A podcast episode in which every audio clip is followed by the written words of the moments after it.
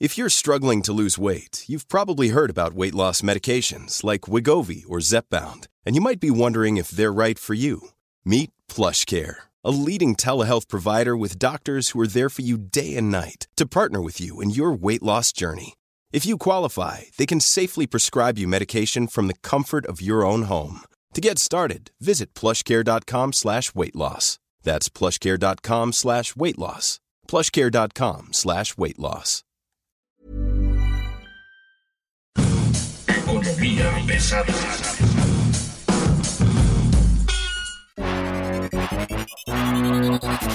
Bienvenidos ustedes a Economía Pesada. Hoy, mi, mi nombre es Luis Carriles y hoy tenemos a Mario a la vez. ¿Cómo estás, Mario? Muy buen día.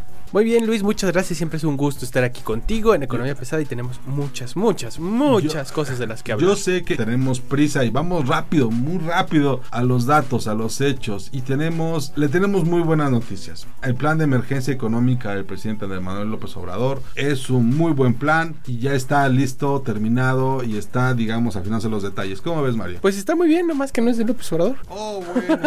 Usted- este plan le voy a explicar rápidamente. ¿Usted se acuerda que en febrero pasado la decisión del gobierno federal era tener sus diferentes matrices de desarrollo, sus diferentes vectores? Y quedó pendiente la presentación de dos planes, el de construcción y el sector energético. Bueno. ¿Cuál es el plan de emergencia que está negociando el presidente Andrés Manuel López Obrador con el sector privado, específicamente con el Consejo Coordinador Empresarial? Se lo cuento es ese plan que no se presentó en febrero y que hoy lo que están haciendo los analistas privados es simplemente adecuarlo a la nueva realidad, con los nuevos números, con las nuevas pérdidas y tomando en cuenta, por supuesto, lo que está ocurriendo en el COVID.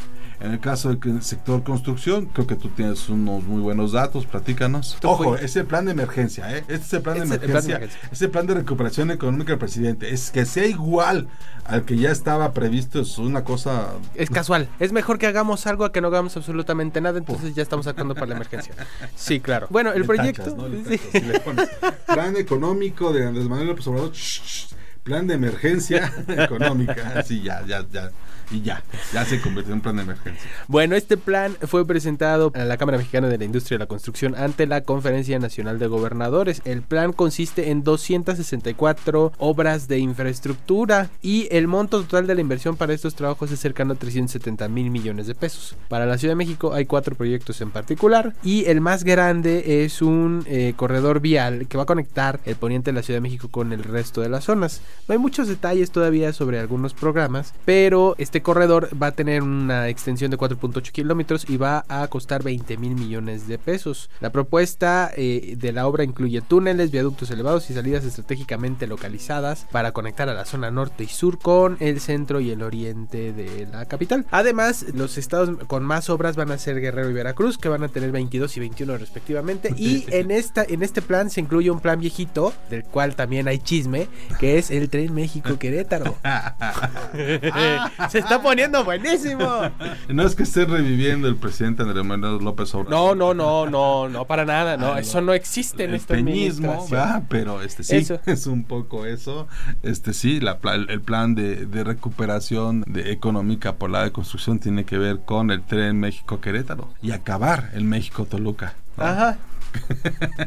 Antes de irse. Le dejaron eh, una lista de pendientes y ahora hoy la están buscando, la encontraron en el bote de basura, la desempolvaron, hicieron un PowerPoint nuevo y lo van a presentar. Entonces no dude usted que en cualquier momento esto ocurra.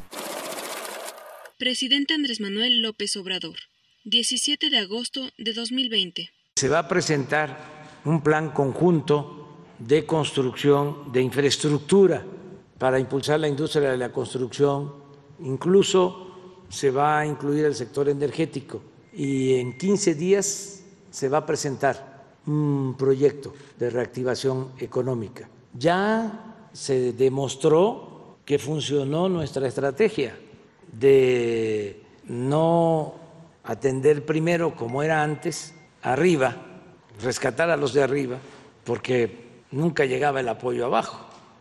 Se molestaron algunos, pero ya entendieron de que lo mejor, lo que nos está dando resultado, es ayudar de abajo hacia arriba, rescatar al pueblo, pues, primero.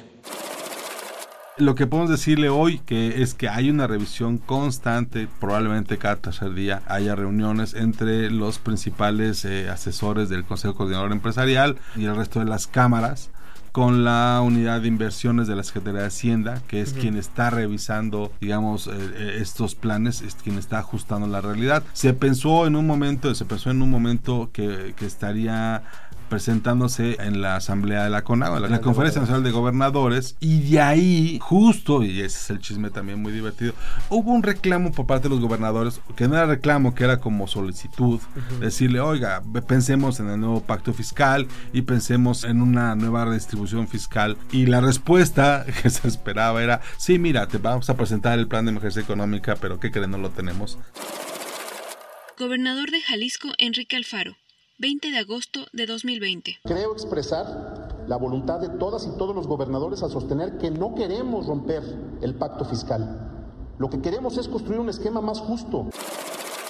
Entonces así fue. Por eso queda como reclamo a los gobernadores y no como propuesta de los gobernadores. Es políticamente lo que ocurre. Ahora, ¿qué sí sale de la CONAGO? Bueno, de la CONAGO lo que sí sale es que va a haber un plan de infraestructura y que va a haber un programa de inversiones en el sector salud. Fin de la historia. Estos dos programas que se están, que se anunciaron, digamos, de manera repentina, sacadas de la manga y demás, son parte de un plan más macro que es este que estamos construyendo. Y bueno, además, la otra parte del plan tiene que ver con el sector energético. El que se iba a presentar el 30 de febrero.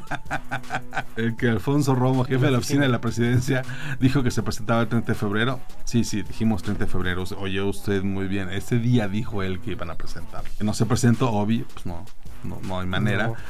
Pero este, lo que hoy sabemos, lo que hoy sabemos es de que ese plan de emergencia incluye ese plan de sector energético. ¿Qué viene en ese plan de sector energético? Bueno, además de los consabidos dos bocas, ¿no? de la refinería de Dos Bocas, viene la recuperación de lo que antes se llamaba Programa de Inversión de Obras del Sector Eléctrico y donde más o menos la CFE definía qué se venía. Y en este caso se está hablando de la construcción de al menos cinco centrales eléctricas de la, de la Comisión Federal de Electricidad que estarían echándose hacia adelante en los próximos meses probablemente vía IPPs en un esquema, si usted se acuerda cómo, cómo Cedillo resolvió la crisis económica, es más o menos el mismo programa como CFE no tiene dinero, pues le, hace, pide que le haga la IP y entonces ahí le, le, vende la electricidad. Bueno, es más o menos el mismo esquema. Hay un plan de gasoductos que se estaría definiendo también en los, en los próximos meses y probablemente la construcción de una o dos terminales de gas natural licuado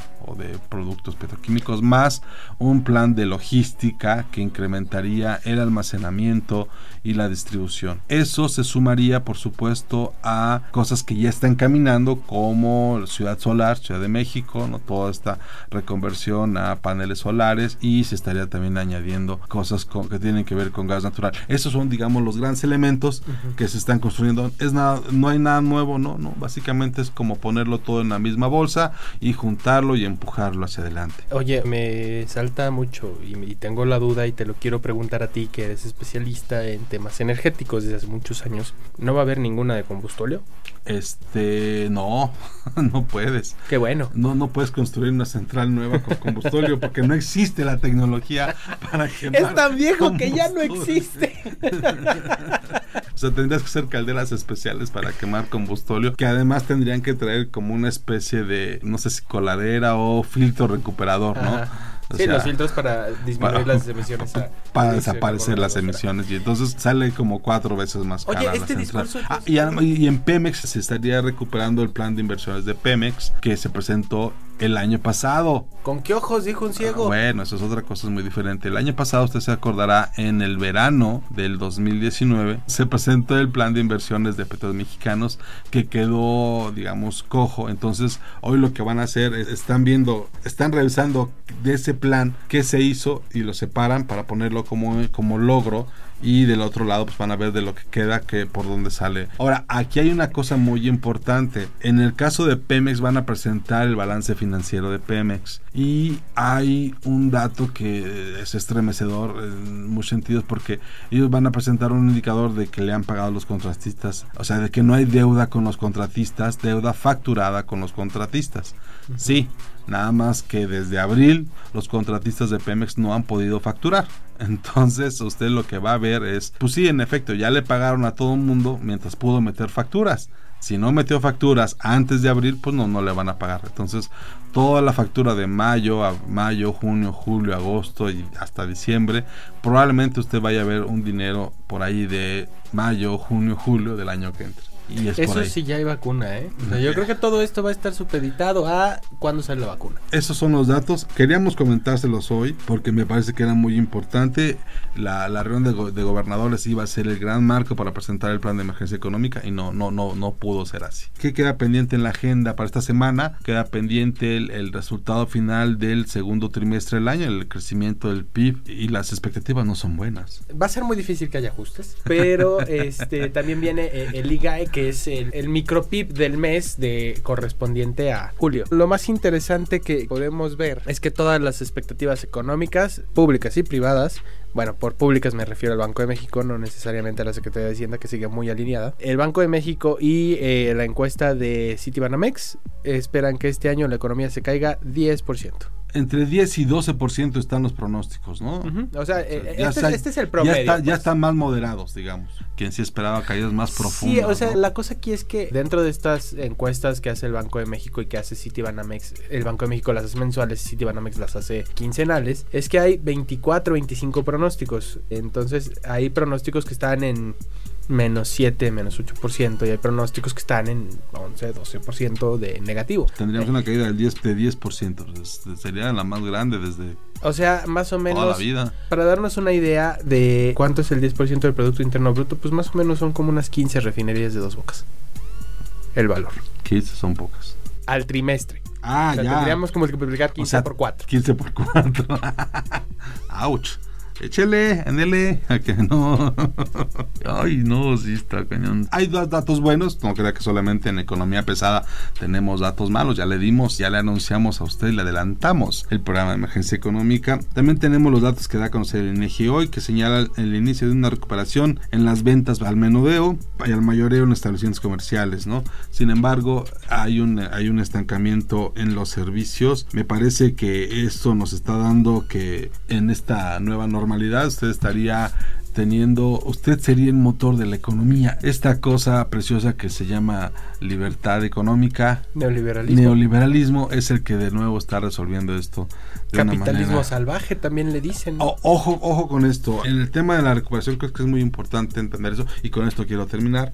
En, el- en la recuperación no sería a la velocidad que se espera, sino una Ah, plana, ¿no? No, no. Estaremos hablando de que en el mejor de los casos la recuperación en México va a tardar de dos a tres años y en el peor de ellos... Pero en, este, en muy mejor de los casos, o sea, tendríamos que cambiar la ideología económica, tendríamos que generar certidumbre, tendríamos que estimular la inversión privada, que representa 7 de cada 10 pesos que se generan en el país, tendríamos que hacer un cambio radical en la Señor Mario Lavés, por favor, ya deja de ser berrinche. Sí se puede, sí se puede.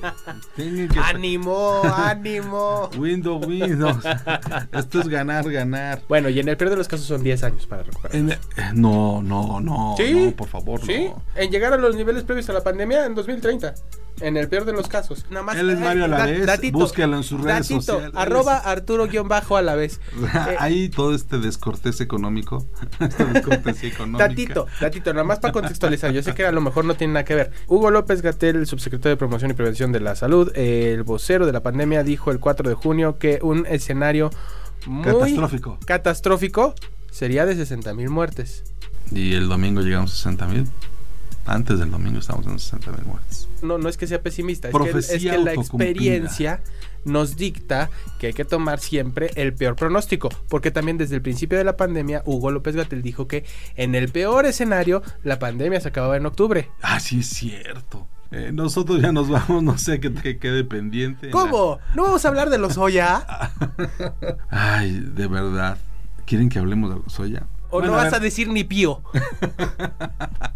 A ver, rápidamente, Emilio Lozoya Austin o Emilio L, como bien se ha mencionado, interpuso una demanda que ya es conocida por todos lados y al, al haberse hecho conocida, si bien es cierto no se invalida, todos los actos que sean derivados a partir de la misma serán revisados de una manera explícita. Hay una respuesta de todos los actores económicos y se habla de que habría distribuido más o menos 80 millones eh, solamente para promover las reformas, ojo, las reformas estructurales. No es solamente la reforma energética. El presidente después dijo que era la reforma energética, pero en realidad era el tema de las reformas este, estructurales. Sí, pero no le importa la reforma de telecomunicaciones. Sí, pues no sabe. Quedó pendiente que nos iban a presentar la agenda. No vino. No vino, cierto. no vino. No vino, no vino, que, eh, no, no vino que nos iba a presentar la, la agenda de telecomunicaciones de la 4T. En fin, si usted ya más o menos ha estado pegado a las noticias, en la denuncia que presenta ante la FGR, Emilio Lozoya cita básicamente al expresidente Carlos Salinas, al expresidente Felipe Calderón, al expresidente Enrique Peña Nieto. Fiscal General de México, Alejandro Gertz Manero, 12 de agosto de 2020. En el caso de Odebrecht, este, este individuo está señalando que hubo una serie de sobornos por una cantidad que pasa de 100 millones de pesos, de los cuales fueron fundamentalmente utilizados para la campaña 2012 para la presidencia de la República. involucra proyectos como Etileno 21, que ahí sí yo creo que con todo respeto tendríamos que hablar mucho con, con los de Braskem, porque imagínate la visión que tienen. Ellos vienen a México, invierten 5.200 millones de dólares en un proyecto. En 2008 y en 2012 se juntan con Emilio Lozoya para ver qué más pueden hacer. No, y te faltaron muchísimos nombres, ¿eh? José Antonio González Anaya, José Antonio Mid, ex secretario de Hacienda. También. Señaló a los tres secretarios de Hacienda de la administración pasada porque también tocó a Luis Videgaray. Bueno, Luis Videgaray fue el principal. Lo que dice él es de que él, si él repartió dinero, lo hizo por para apoyar las reformas económicas y lo hizo por instrucciones del entonces secretario de Hacienda, Luis Videgaray, que tenía, por supuesto, el conocimiento del presidente Enrique Peña Nieto. En los desmentidos que han venido después han venido a aclarar muchas cosas. Ahora, Luis Videgaray y Emilio Lozoya eran amigos al inicio de la administración de anterior Y se pelearon como 15 minutos después de que empezó, ¿no? y se pelearon como a los 20 minutos. O sea, no tan inmediato, pero sí en la entrada. Haz de cuenta que discutieron a la hora que estaban pidiendo las cervezas en el bar. Los primeros jaloneos con Secretaría de Hacienda entre Emilio Lozoya y Luis Videgaray comienzan en mayo del 2013 con los temas de el robo a combustibles. Porque le decía Luis Videgaray, si tú impides que te roben el combustible, con eso no- tú no estás más dinero para Pemex si recuperas ese mercado. Y, curiosamente acusan de fomentar el robo de combustible en la administración anterior. O sea, hay un círculo vicioso ahí.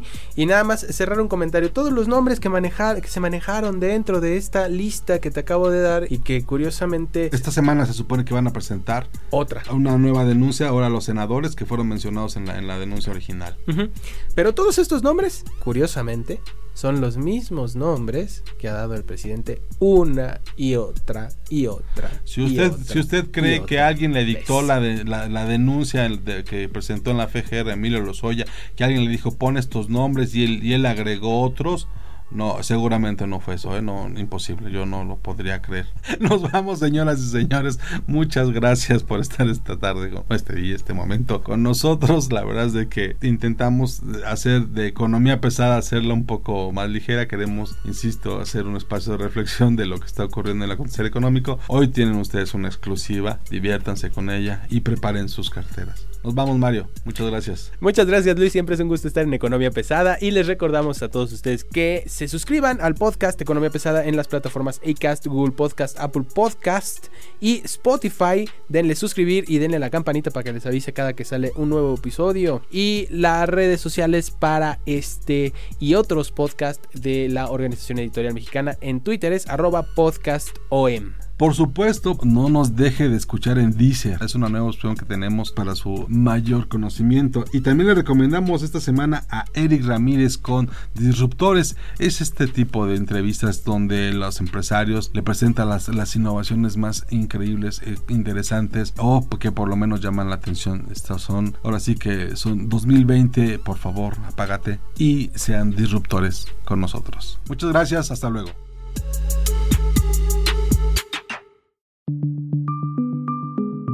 Es una producción de la Organización Editorial Mexicana.